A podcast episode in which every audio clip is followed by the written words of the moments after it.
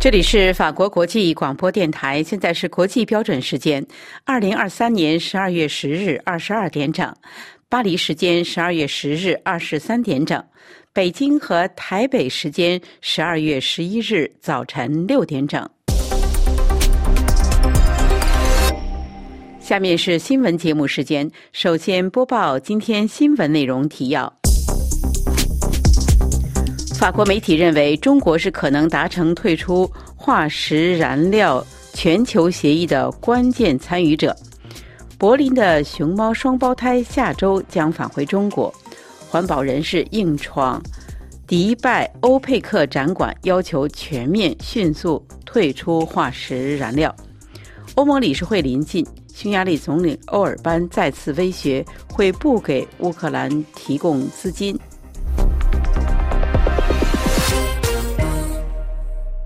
听众朋友，大家好。中国气候变化事务特使谢振华表示说，即使不完美，联合国第二十八次缔约方会议能够就化石燃料达成的最终协议至关重要。路透社记者表示说，中方代表拒绝透露中国是否同意完全淘汰煤炭、石油和天然气。逐步降低还是淘汰化石能源，是此次大会期间各界争议最大的话题之一。法国《世界报》认为，中国是可能达成退出化石燃料全球协议关键参与者。全球近两百个国家就消除气候变化罪魁祸首化石燃料达成的协议，已成为迪拜峰会谈判桌的决定性议题。中国气候特使谢振华在吹风会上告诉记者：“如果没有就化石燃料达成协议，迪拜气候峰会成功的机会很小。”路透社记者表示说：“中国仍然高度依赖化石燃料，煤炭仍然是该国的主要能源来源。”中国气候变化事务特使谢振华说：“能源转型极其重要，但需要一段磨难期。每个国家的国情也不同。”中国希望文本能够表达尽快减少化石燃料的必要性，同时允许发展中国家维护能源安全并发展经济。当被问及最新谈判文本中逐步淘汰化石燃料的语言选项时，谢振华表示说：“中国已经在其他国家磋商，寻找解决的方案。”他说：“我们都在共同努力，找到一种与未来努力相一致、尽可能具有包容性、各方都能接受的方案。”谢振华说：“美国和中国十一月在加州的乔米拉奇阳光之乡会议上采取的术语可以提供解决方案。”他补充说：“逐步减少化石燃料在全球能源结构中所占的份额目标，也可能是一种选择。”阳光之乡声明并没有提及逐步淘汰，但指出双方应在二零三零年之前，在各自经济体中加快可再生能源的部署，与二零二零年水平相比，以加速替代煤炭发电、石油和天然气。中国气候特使谢振华说：“中国正在与所有主要谈判小组合作，寻找解决方案。观点截然不同的各方必须达成共识。”他说：“目前在这个问题上的立场非常对立，中方正在努力寻找各方就能接受、能够解决问题的解决方案。”他补充说：“中国支持到2030年将可再生能源产能增加两倍的全球目标，但拒绝透露是否会与一百多个国家一起签署实现这一目标的承诺。”这位资深的气候特使告诉记者。他在十六年的气候谈判经历中，这次气候峰会是他经历的最艰难的一次。他表示，今年的会议似乎是最困难的，有很多问题需要解决。联合国第二十八届气候峰会谈判在九日和十日进入最后谈判阶段，由于沙特等少数产油国的阻挠。让首个意在逐步淘汰世界对石油、天然气、煤炭等化石燃料的重要协议谈判进展艰难。迪拜气候峰会主席贾贝尔敦促谈判代表加倍努力。请听本台特派记者从迪拜发回的报道。各位听众，联合国第二十八届气候峰会谈判在九日和十日的周末进入最后谈判阶段。由于沙特等少数产油国的阻挠，让首个旨在逐步淘汰世界对石油、天然气、煤炭等化石燃料使用的重要协议谈判进入艰难的阶段。二十八届气候峰会主席贾比尔敦促谈判代表加倍努力，与寻找共识。敦促各国迅速解决有关化石燃料协议的分歧，并警告说失败并非选项。首个旨在逐步淘汰世界对石油、天然气、煤炭等化石燃料使用的协议已经进入了最后的谈判阶段。本届峰会主席贾比尔敦促近二百个与会国展示弹性、迅速行动，寻找共同点。消息显示，重要产油国沙特和高度依靠煤炭资源的印度等这些少数国家是本次谈判草案中同意逐步淘汰石油燃料的主要障碍国家。沙特阿拉伯和俄罗斯等国家认为，本届气候峰会的谈判重点而不是针对导致这些排放的燃料来源。谈判代表需要在本周二中午之前结束分歧，因此需要小部分国家改变立场。本届气候峰会主办国表示，即将达成具有历史意义的谈判结果，有谨慎的乐观。另外，本周日发布的一份草案提议，明年的第二十九届气候峰会将在十一月十一日至十一月二十二日由阿塞拜疆主办。相关的协议文本需要在峰会上通过。法广罗拉迪拜报道。柏林熊猫下周将返回中国，请听本台特约记者从柏林发来的报道。据德国柏林勃兰登堡电台和 NTV 电视台报道，柏林动物园的熊猫双胞胎皮特和保尔将于下周离开柏林，返回中国。这对熊猫双胞胎于2019年8月在柏林出生。中文名字为梦想和梦圆，他们的熊猫父母梦梦和娇庆属于中国，现借给柏林动物园。在借用合同中已确定，所有大熊猫宝宝都将返回中国。皮特和保尔是柏林动物园里最受欢迎的动物。本周末是这对熊猫双胞胎在柏林的最后一个周末。消息传出后。拜访熊猫园的游客明显增加，许多有小孩的家庭亲自前来向熊猫兄弟告别。一些国际熊猫粉丝也特地来到柏林看望熊猫。这对熊猫双胞胎是迄今为止唯一在德国出生的大熊猫。现在，动物园和游客都对柏林再次繁殖新熊猫后代寄予厚望。但动物园馆长希克斯表示，前景渺茫。即使尝试成功了，也不能保证会再次成功。熊猫的怀孕期非常短，而且一切都必须搭配恰当。过去十年里，人工饲养的大熊猫数量翻了一番。皮特和保尔是生活在动物园和研究站的六百九十八只大熊猫中的两只，它们占全球熊猫的四分之一。这是柏林丹兰法国国际广播电台中文部专稿。中国防艾滋病第一人高耀杰不幸离世，享年九十五岁。请听本台记者肖曼更详细的报道。高耀杰医生流亡美国后，二零一六年十月初在网上发表过一份声明，公布了他写下的一份简单的遗嘱，对自己的身后事进行了简单安排。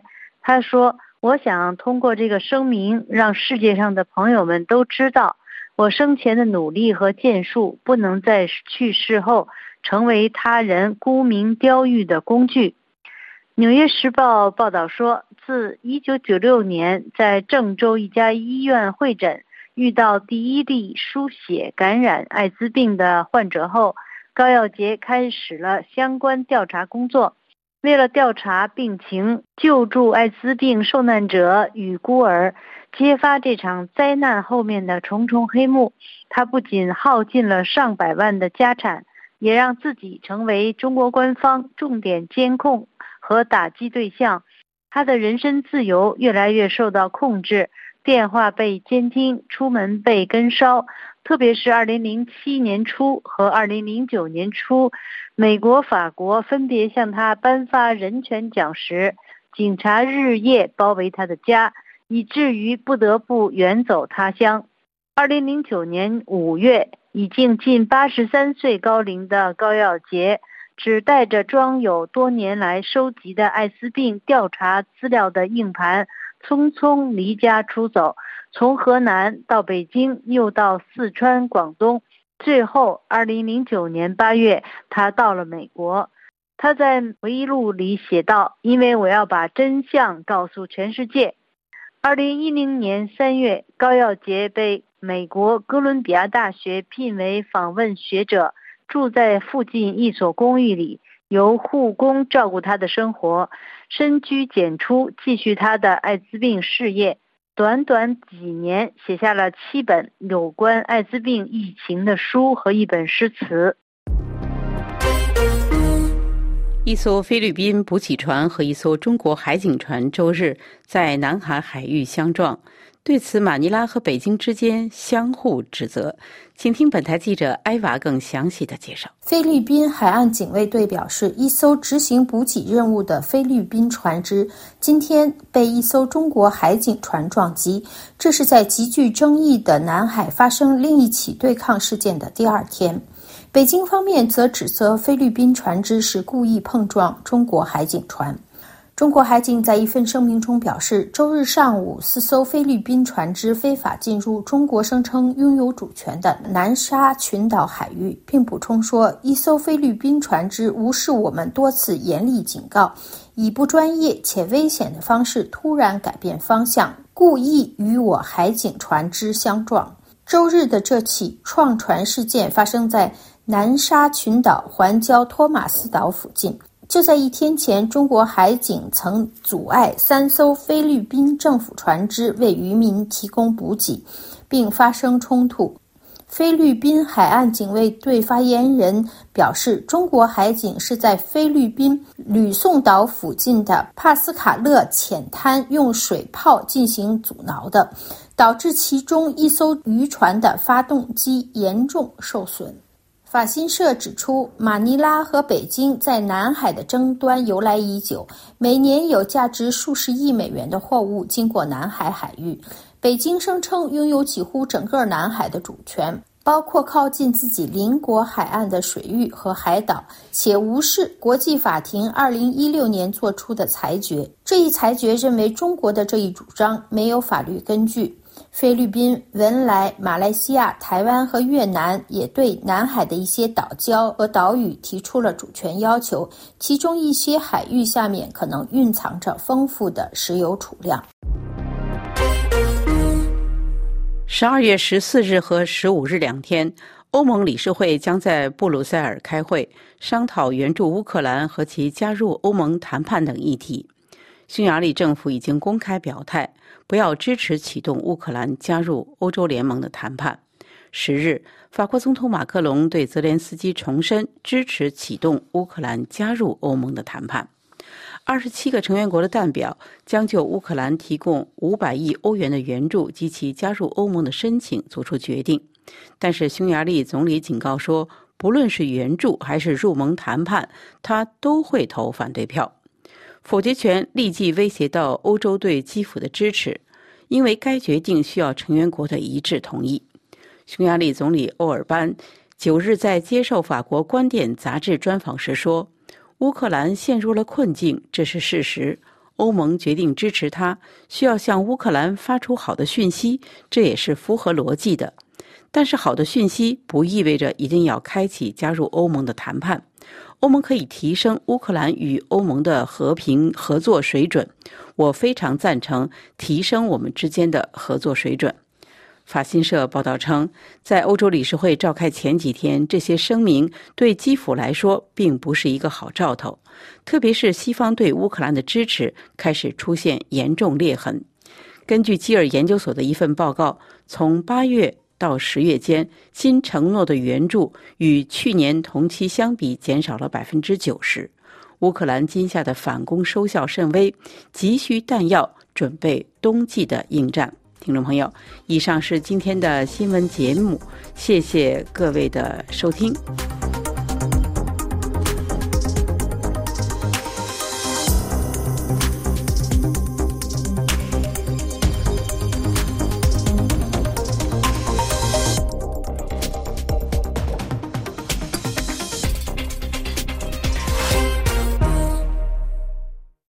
今天是二零二三年十二月十一日，星期一。这里是法国国际广播电台。下面请听肖曼主持的要闻分析。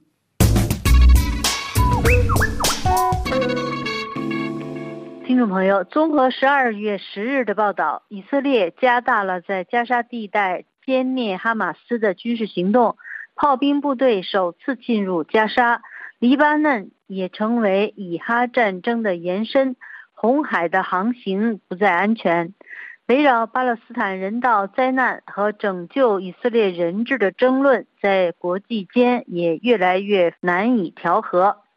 以色列国防军周日十二月十日表示，自从在加沙发动对哈马斯地面攻击以来，以色列的炮兵部队首次进入加沙参与军事行动，并发布了作战视频，显示。在过去几天内，以色列第二百八十二炮兵团第四百一十一营携带自行榴弹炮穿越边境进入加沙地带，协助第一百八十八装甲旅对加沙城谢贾亚街区的攻击行动，在那里炮击了包括哈马斯武器库在内的二十多栋建筑和其他的。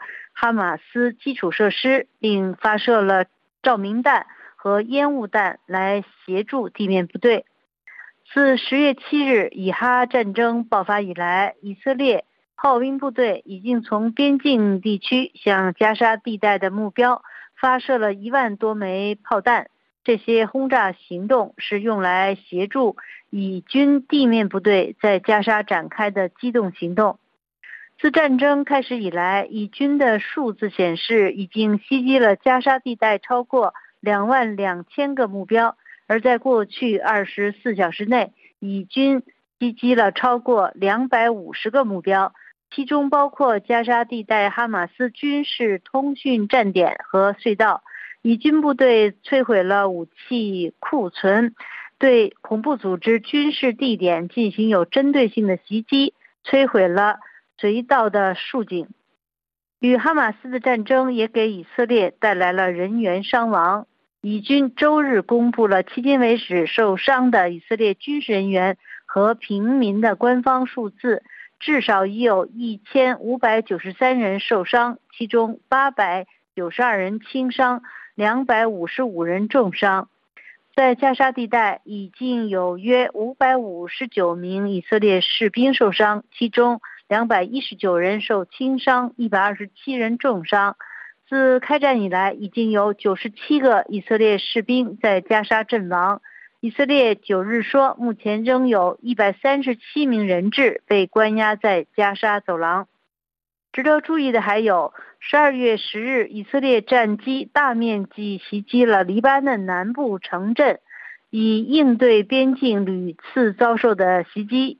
以军袭击的目标包括火箭发射场、军事基地和属于恐怖组织的其他基础设施。前一天，黎巴嫩真主党对以色列据点发动了多次袭击，还向以色列发射了两架无人机，但都被以色列的铁穹防空系统击落。加沙约两百四十万人口中，估计已经有一百九十万人流离失所。以色列国防军表示，他们将继续对真主党进行打击。十二月九日，援助组织表示，加沙当地面临世界末日般的人道主义局势，处于被疾病和饥饿压垮的边缘。加沙卫生部的最新数据也显示，加沙走廊两个月来的战事中，至少有一万七千七百人死亡。大部分是妇女儿童。加沙约两百四十万人口中，估计已经有一百九十万人流离失所。在否决联合国安理会要求加沙走廊战争立即人道停火的决议草案后，美国国务院又在九日证实，已透过紧急军售程序向以色列出售近一万四千发坦克的炮弹。总价为一点零六五亿美元。巴勒斯坦自治政府主席阿巴斯的办公室九日发布声明表示，由于美国支持以色列，巴阿巴斯称美国采取了有侵略性且不道德的立场，明目张胆违反一切人道主义的价值原则，因此必须为加沙地区的巴勒斯坦儿童、女性和长者的流血事件负责。另一方面，《纽约时报》十二月六日的报道说，超过一千两百人在十月七日的袭击中丧生，约有两百四十人被劫持。事发后，以色列官员指责。恐怖分子施加了普遍的性暴力、强奸和性残格，尤其是针对女性。然而，在以色列和哈马斯的战争背景下，这些暴行很少得到人权组织或新闻媒体的关注。联合国女性权利机构联合国妇女署一直没有专门提及或做出谴责，直到几天前才有所改变。同时，该组织经常就巴勒斯坦女性和女孩的困境发声。除了战争中平民遭殃、受到非人对待以外，这场以哈战争是否会扩大蔓延也受到关注。法国陆军总参谋部十日在一份新闻稿中报告，在红海执行任务的法国多功能护卫舰，十二月九日周六晚上至十二月十日周日期间。拦截并摧毁了两个已被确定的威胁。法国军方称，这两次拦截发生在昨夜今晨的时间，距离也门海岸一百一十公里的荷达台镇附近。另据华盛顿称，一艘美国驱逐舰上周在向遭也门袭击的红海上的商船提供援助时，击落了三架也门的无人机。美国谴责对海上安全的直接威胁。也门的胡塞叛军于十二月九日则威胁说，如果加沙地带的居民得不到所需的援助，他们将袭击红海中驶向以色列的任何船只。以哈战争在美国引发的激烈政治辩论，还导致对乌克兰的援助法案受损。听众朋友，以上是今天的要闻分析。由相伴编播，感谢玉丽的技术合作，也感谢收听。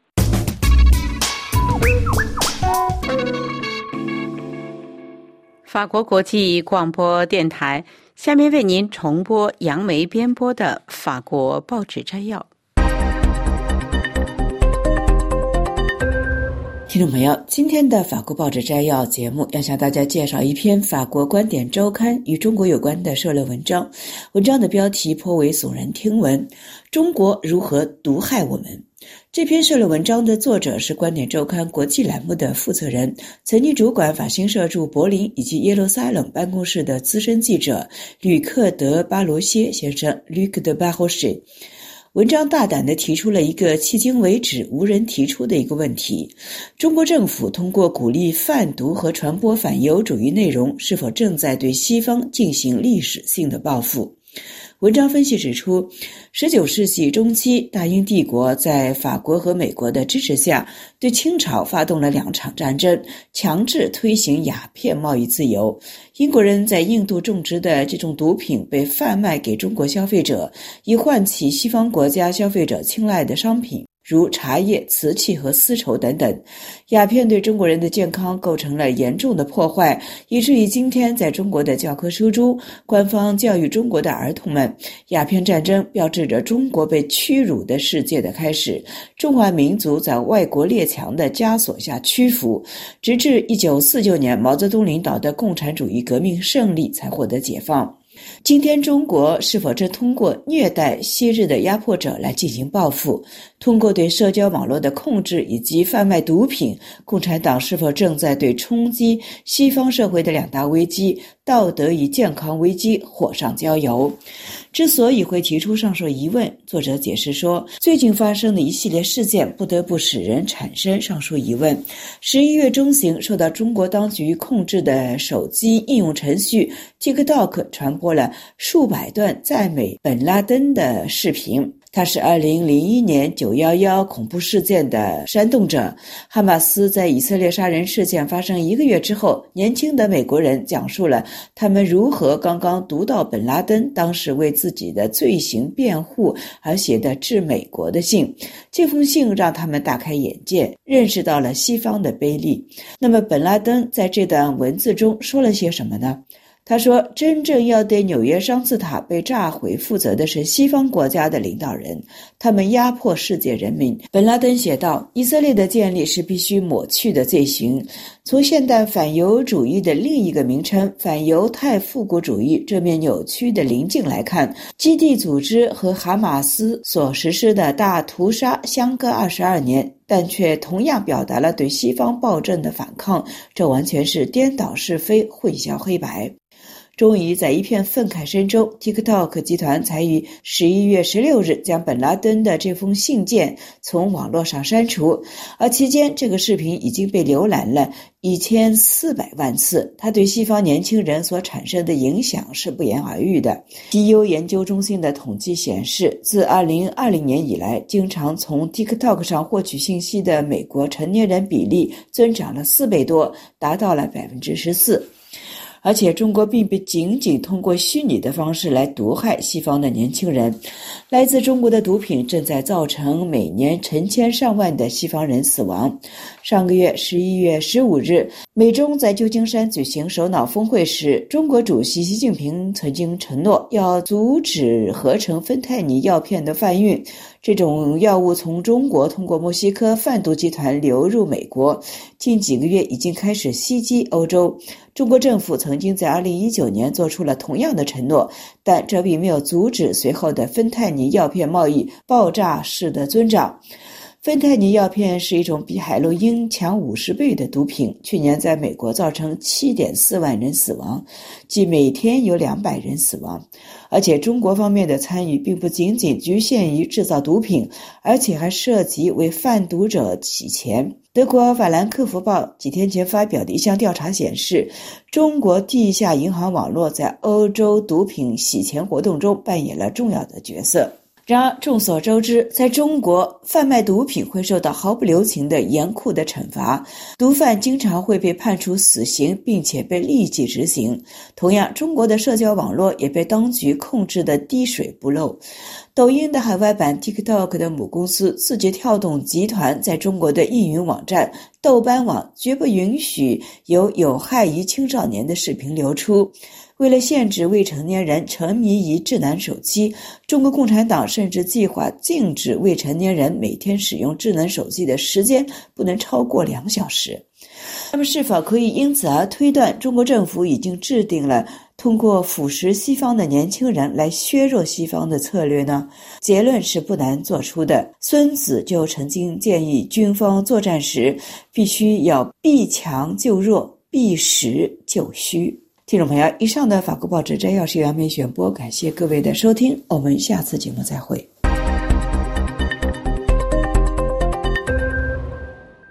法国国际广播电台，请听江峰编播的《曼谷传真》。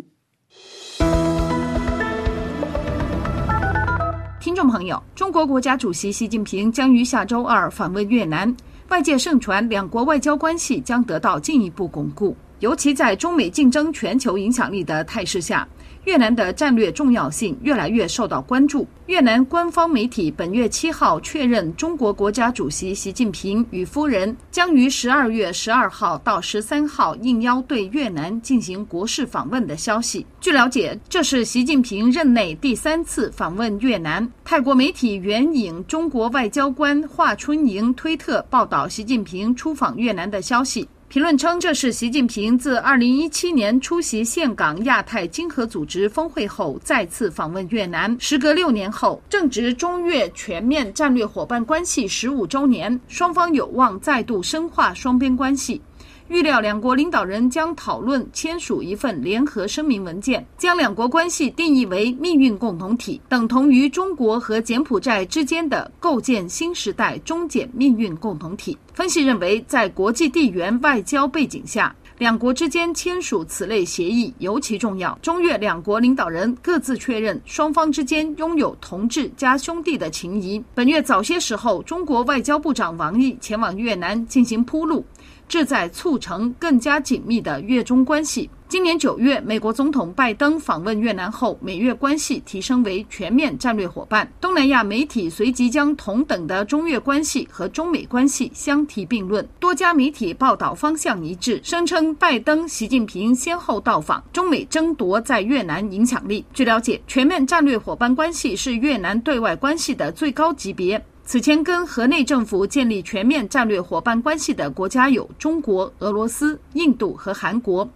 今年内，美国和日本加入，先后跟越南提升了外交层级。东南亚媒体综合中国外交部发言人关于习近平访问越南的讲话称，中越两国领导人将探讨推动中越关系迈上新台阶，在充满不定因素的动荡环境中开展更加全面的战略合作。中国领导人将重点关注政治、安全以及各领域的合作。包括多边关系和海洋问题等。据了解，中越两国多年来一直在南海地区存在海上争端。但双方冲突在多数情况下得到有效管控。时至近期，南海局势紧张。同样跟中国存在海上争端的菲律宾，自小马科斯上台后，对中国采取了强硬对抗政策，并且不断敦促包括越南在内的邻国共同强化应对中国的对抗机制。越南官方媒体盛赞越中全面伙伴关系在过去保持发展态势。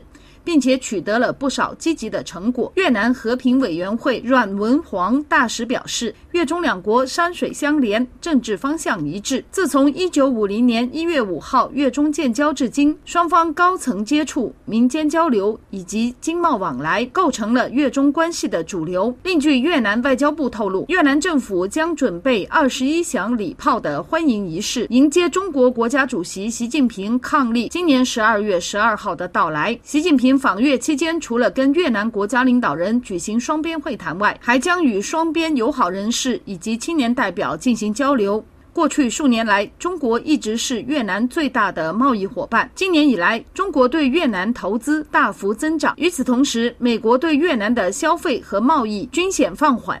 美国对越南的投资从二零二二年的七亿美元减少到今年的五亿美元，使美国成为第十大对越投资国。新加坡媒体对此评论指出，中国在对越经济关系上占据上风，部分原因来自美国的贸易政策。中美两国近年来关系紧张，以及美国主导的对华制裁，推动了中国加强在越南的投资。无论如何，世界几大经济体最高领导人先后访问越南。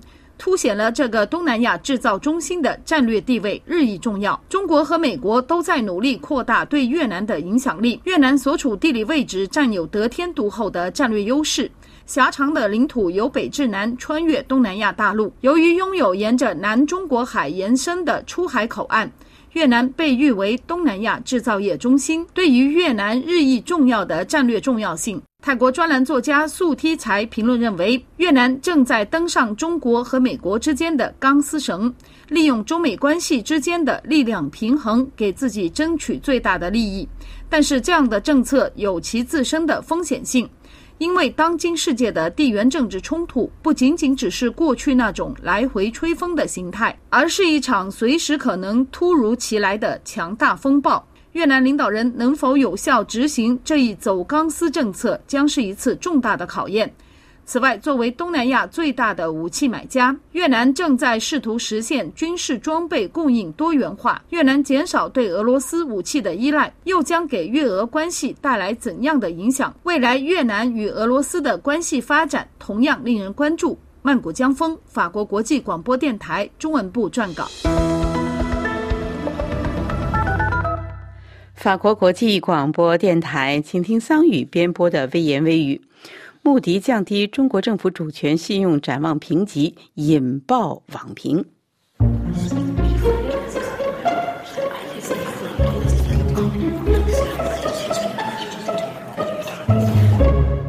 各位听众，大家好。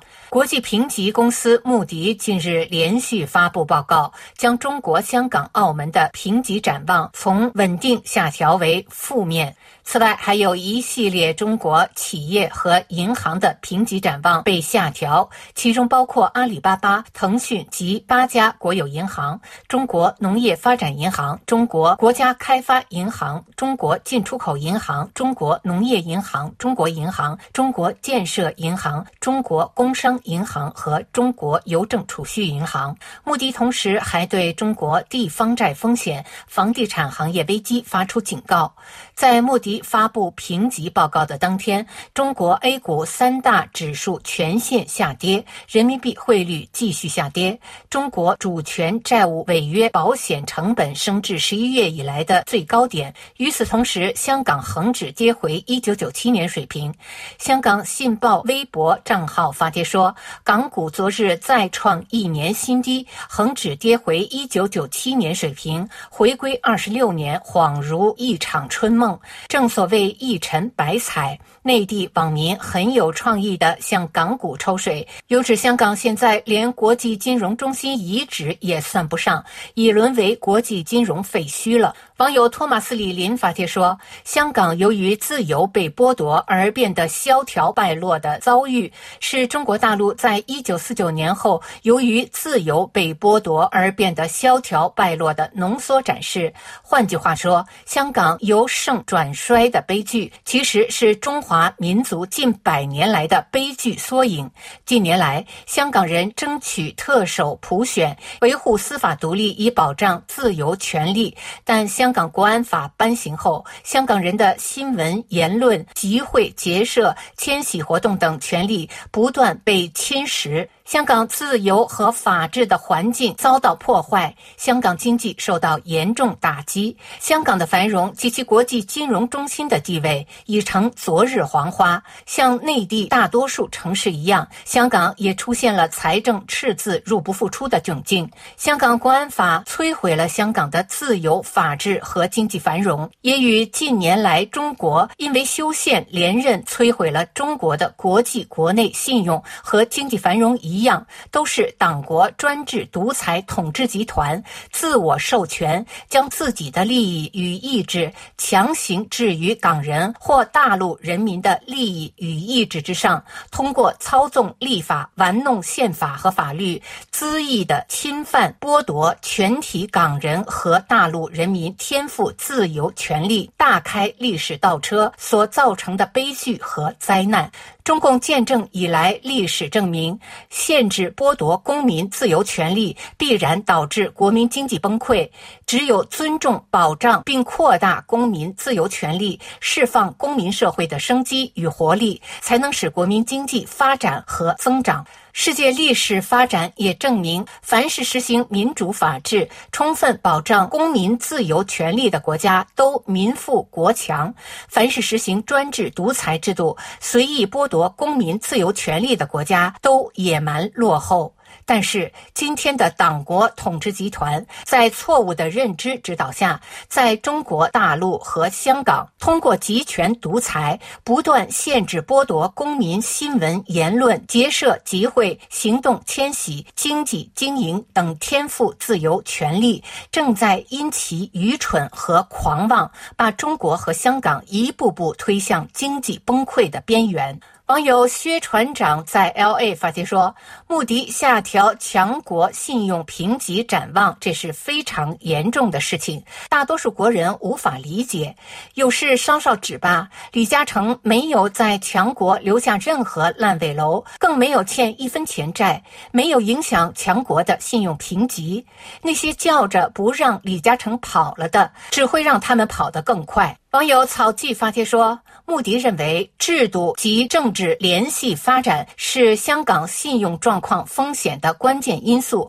随着香港政治及司法机构自治权出现削弱迹象，尤其是国家安全法实施、选举制度改变，预计香港的政治体制及经济决策自主权将逐步受到侵蚀，可能削弱香港对国际企业的吸引力。穆迪同时下调。香港和中国的信用评级，而且都从稳定降至负面，等于给世界敲响了警钟。让世界别再对香港和中国经济有过分乐观的期待。中国正在经历前所未有的债务和房地产危机，危机已扩散到近九兆人民币的影子银行及信托产业。未来一年内，随时可能引发史诗级的金融危机。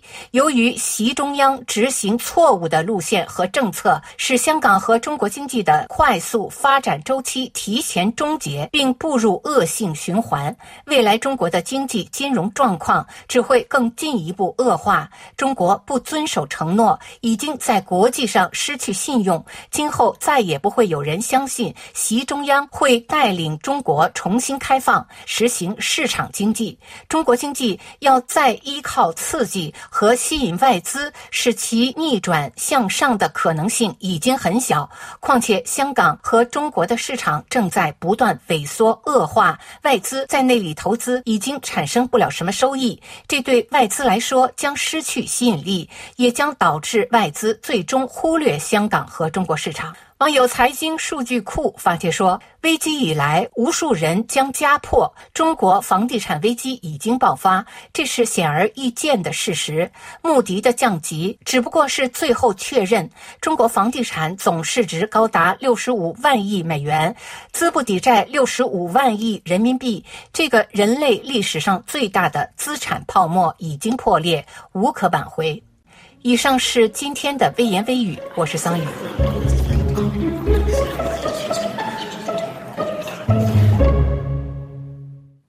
这里是法国国际广播电台，下面请听欧洲思想文化长廊。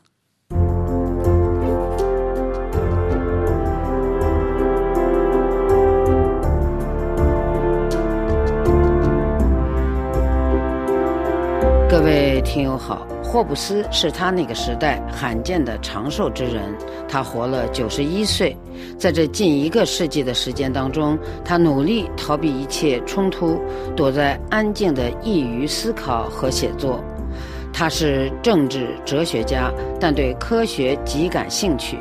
花了大量时间研究数学、几何学、天文学。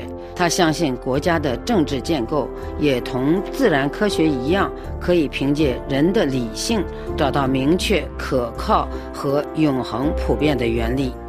在今天的欧洲思想文化长廊节目时间，旅法中国学者赵月胜介绍英国宪政制度的故乡——霍布斯利维坦的分析家霍布斯的生平。赵先生您好，您好，赵先生。霍布斯的时代其实不平静，霍布斯似乎一直冷眼观察。是这样的，霍布斯的一生可以这样形容了：是生在动荡中，心在云天外。也就是说呢，他亲身经历动荡，而一心要找出动荡的原因和止息动荡的方法。他晚年所写的自传中有一句有名的话。我母亲惊恐万状，所以生下了孪生子。我自己和恐惧，他这是把自己啊和恐惧的心理当成了孪生兄弟。他为什么这么说呢？原来在他出生的1588年啊，西班牙无敌舰队进犯英国。霍布斯说啊，谣言在我们镇上四处流传，说无敌舰队的入侵将意味着这个国家的末日。霍布斯是个早产儿，他认为呢。正是对敌人入侵的惊恐，让他母亲提前生下了他。所以呢，恐惧是他兄弟，终其一生，这个恐惧的阴影就一直跟随他，这是他一生谨言慎行的原因。霍布斯呢，他是生在一五八八年的四月五号，那么三个月后呢，无敌舰队就被伊丽莎白女王的舰队给击溃了。但是恐惧是霍布斯的出生创伤，伴了他一生。八岁那年呢，他就随拉特莫先生读书，学习数学和拉丁文。十四岁进了伦敦牛津大学马格德伦学院读书，那是学业出众。此时呢，刚刚继承了英格兰王位的这位詹姆斯一世就来造访牛津，霍布斯也在欢迎的人群中。这件事呢，对一个正步入青春期的孩子是影响甚大。霍布斯传记的作者马提尼奇呢，甚至认为后来霍布斯在他的著作中提及这位君王时呢，没有一句贬义的话。霍布斯还认为，倘若詹姆斯一世的愿望，也就是将英格兰和苏格兰合并成统一的大不列颠实现了的话，英国内战也许就不会发生。霍布斯的许多成熟的政治论著啊。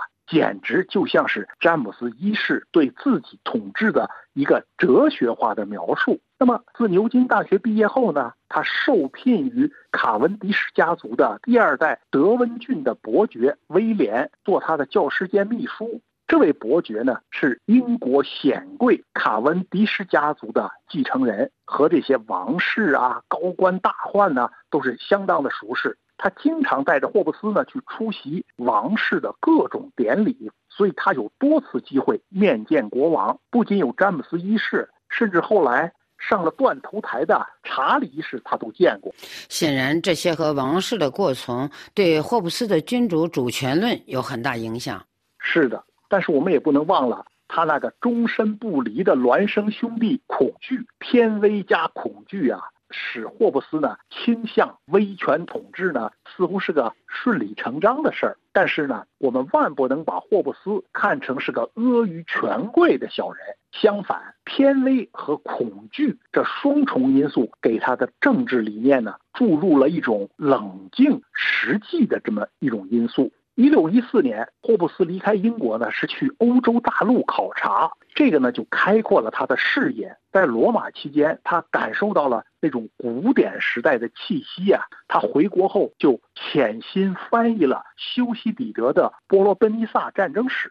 那么，一六二五年之前，他担任过培根的秘书，所以有人说呢，他的文章中啊。常有类似培根的那种表述。一六三零年到一六三六年之间呢，他又两次去欧洲，他接触到了笛卡尔的著作。他从法国到罗马，很可能呢和大科学家伽利略见过面，因为呢他开始啊对使用望远镜观察天文感兴趣，而这正是伽利略的发明。一六三六年他回到英国之后，有一段时间呢，他就参加了牛津一批才智之士的圈子。由于地点呢是牛津郡的大图庄园，所以人称大图社。这个圈子中的文化人士讨论一些重要的问题，涉及到宗教、国家政体、国王的权威。霍布斯也在其中呢发表意见。他的重要著作《法律、自然和政治原理》就是在这个大图社的讨论中获取的灵感。同时呢，他开始动手写作《哲学原理》，书中表达的那些观点呢，明显是保王党的。在查理一世与国会的斗争愈演愈烈的时候呢，他就感到啊，内战迫在眉睫，所以他一六四一年啊，他就逃到了法国。这又是他这个恐惧这个兄弟提醒他，他发表的那些拥护绝对专制的这些思想啊，难免就会让共和派抓住他的把柄。在流亡期间呢，他一方面关注国内你死我活的斗争，一方面他从事研究。这一次呢，他可是公开去挑战笛卡尔，他站在唯物主义的立场反驳笛卡尔，声称我思故我在，也同样可以说成是我走故我在。因为在他看来，思考是人的特性，而走路那也是人的特性。这个根本分歧呢，是在于笛卡尔是一个唯心主义的二元论。精神和物质是完全不同类的存在，而霍布斯他只相信实体的存在。笛卡尔是根本就看不上霍布斯的这个唯物论。他对朋友说呀：“我根本就没拿他的东西当回事儿，所以呢，我就不想反驳他。”直到一六四八年，两个人呢才终于见了面，据说也是吵得不欢而散。这两位大哲人的争论一定非常有趣。是啊。他们争论的都是什么？宇宙的本质、认识的本质，那都是一些抽象深奥的哲学问题。但是这两个人的性情啊，彼此不合，所以呢，就让这种争论带上了各自的性格特点。此时呢，英国发生了惊天动地的大事，英王查理一世在一六四九年以叛国罪被斩首处死。史学家认为啊，正是在这个时候，霍布斯就开始了《利维坦》的写作。这部书呢，他捍卫军权，为君主专制大唱赞歌。那么显然是查理一世的死，让他大受震动。一六五二年，英国内战呢，那是以共和派的克伦威尔的胜利告终。霍布斯他回到了英国，但是他把《利维坦》一书提献给了被处死的国王的儿子。查理二世这次他表现得很勇敢，因为克伦威尔以护国公之名呢权势正隆，而霍布斯在书中他公开就为君主的主权辩护，似乎他的那个孪生兄弟恐惧呀没在。一六五八年，克伦威尔逝世，他把护国公的名号传给他的小儿子小克伦威尔。但是这个孩子啊，完全没有能力保住他父亲创下的共和体制。终于在一六六零年逃往海外的查理一世的儿子被国会呢迎回英国，重回大宝，世称呢查理二世。君主制呢是复辟了，但是这个复辟呢可不是旧制度的全然的复归呀，而是一个新制度的萌芽。丘吉尔写道啊。说这个历史的车轮并不像许多人想象的那样倒转。这次复辟呢，不仅是王政的复辟，也是国会的下议员在战场上打败了国王，同时呢，也控制了他为此目的而建立的可畏的军队。他纠正了自己的过激之处。现在成为不可抗拒、无可争议的英国统治机构。更主要的是，现在每个人都理所当然地认为，王权是国会的工具，国王是臣民的公仆。建立真正的宪政制度，真是历尽千辛。是的，其实这还不算完呢。直到一六八八年光荣革命之后，英国的宪政制度呢，才算真正建立起来了。那么霍布斯回到英国之后呢？他花大量的时间去研究几何啊、数学呀、生理学呀。他和这个搞清血液循环理论的哈维成了好朋友，甚至和他一起呢去做过动物尸体的解剖。王政复辟后呢，归来的这个查理二世是很尊重霍布斯，常和他交谈，并且给了他一份年金。可是新成立的英国最高学术机构皇家学院却没有接受霍布斯，因为这个协会呢。他信奉的是科学试验为检验真理的标准，可是霍布斯他却坚持呢，这个科学的有效性啊，还要借助理性推导的公理来证明。而且随着这个年岁增长啊，他就变得特别爱和人争辩，一句不合他就骂人，很招人烦。所以霍布斯的最后的岁月呢，他是在德比郡的乡下度过的。他号称呢。以往的著作已经说尽了他想说的话，现在是无话可说。于是呢，他就开始翻译荷马的两大史诗《伊利亚特》和《奥德赛》。有一位叫怀特·肯尼特的人呢，记录过霍布斯的晚年生活，说他的生活方式很独特：早起锻炼身体，下午从事研究。起床后呢，如果天气晴朗，他就出去散步。运动完之后呢，他会享受一顿丰盛的早餐。中午呢，再吃一顿正餐，然后点上蜡烛，带上十二支雪茄，关上门，窗户半掩，几个小时就躺在那里思考。他活着的时候呢，就一直在想啊，他自己的墓志铭。他最喜欢的一句话呢，是和墓碑有关的话。这句话是说呢，这是真正的哲人之石。他是死于一六七九年十二月四号，享年九十一岁。他留下的这个巨大的精神财富啊，等我们慢慢体会。好的，那就谢谢赵元胜，谢谢。各位听友，以上您听到的是赵业胜的《英国宪政制度的故乡》霍布斯·利维坦的分析家霍布斯的生平。本次欧洲思想文化长廊节目由索菲主持，感谢伊德利斯的技术制作和各位的收听。下次欧洲思想文化长廊节目时间，我们再会。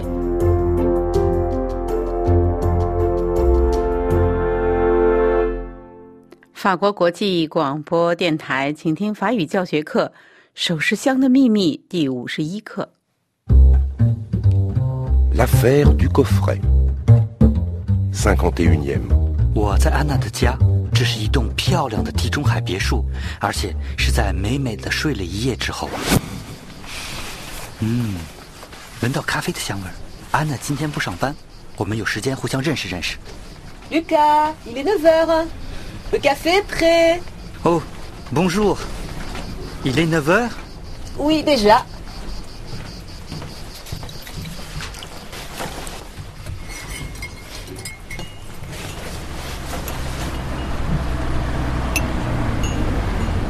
La police arrive. Quoi La police? Oui, le commissaire Janin. Pour le vol. Il nous connaît. Euh, Anne. Écoute, Anne. Attendez. Bonjour, monsieur le commissaire. Bonjour. Ah, bonjour. Vous êtes l'ami journaliste Je suis content de vous voir. Vous allez nous aider. Vous avez les enregistrements Euh, c'est pour le vol? Oui On va les écouter. D'accord. Euh, voilà. Voyons.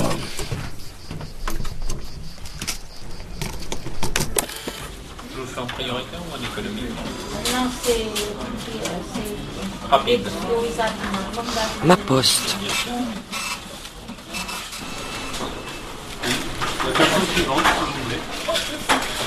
C'est rare quand même quand les papiers sont ouverts, ou alors si ils sont ouverts mais par la douane. Voir. Ah non, pardon, excusez-moi.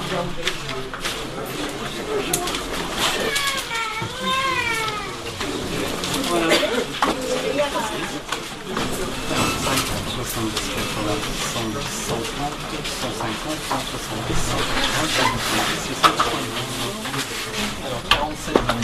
Oui, euh, merci. euh, Allez, finis, connerie. Oh là là, euh, ça dure. Mais ma lettre est très importante.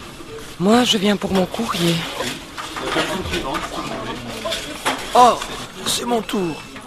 Au revoir, madame. Eh, eh, Mais c'est intéressant, ça. Mais c'est Nadia à la poste. Son courrier, poste restante. Poste restante Pourquoi C'est une copie de mes lettres à la police, sur le réseau Sud. Et cette lettre Signée A. Dupin, le réseau Sud, vous voyez? Je l'ai lui envoyée poste restante. Euh, je l'ai lui envoyé? Oui, Lucas, j'envoie les lettres à Nadia. Je lui envoie les lettres, je les lui envoie. Parlons du réseau Sud.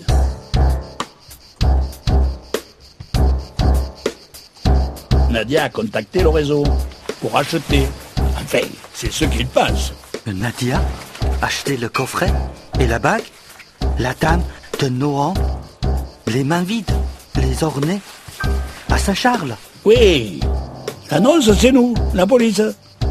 Pour attraper les voleurs en flagrant délit. Vous comprenez? Mais qui sont les voleurs? Nous ne savons pas encore. Hein. Un antiquaire parisien, des Italiens. Pour attraper les voleurs en flagrant délit. Vous comprenez Flagrant délit缺点无疑这是现行犯罪那家作为买主去那里而且盗窃犯们会在现场被抓 Un antiquaire parisien, des Italiens. 但是至于那个巴黎的古董商这会不会是 René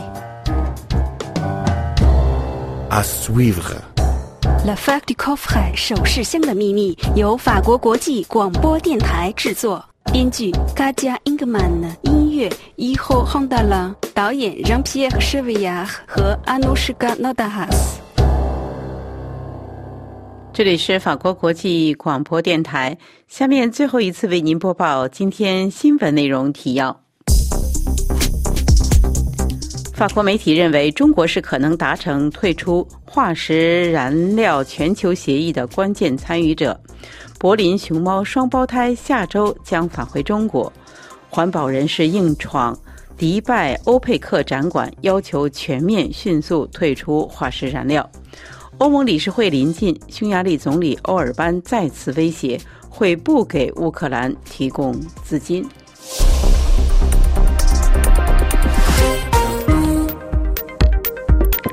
这里是法国国际广播电台，听众朋友，本台对亚洲的第一次华语节目播音到此即将结束。本次节目由小乔为您主持，特别感谢日丽的技术合作，更感谢大家的重视收听。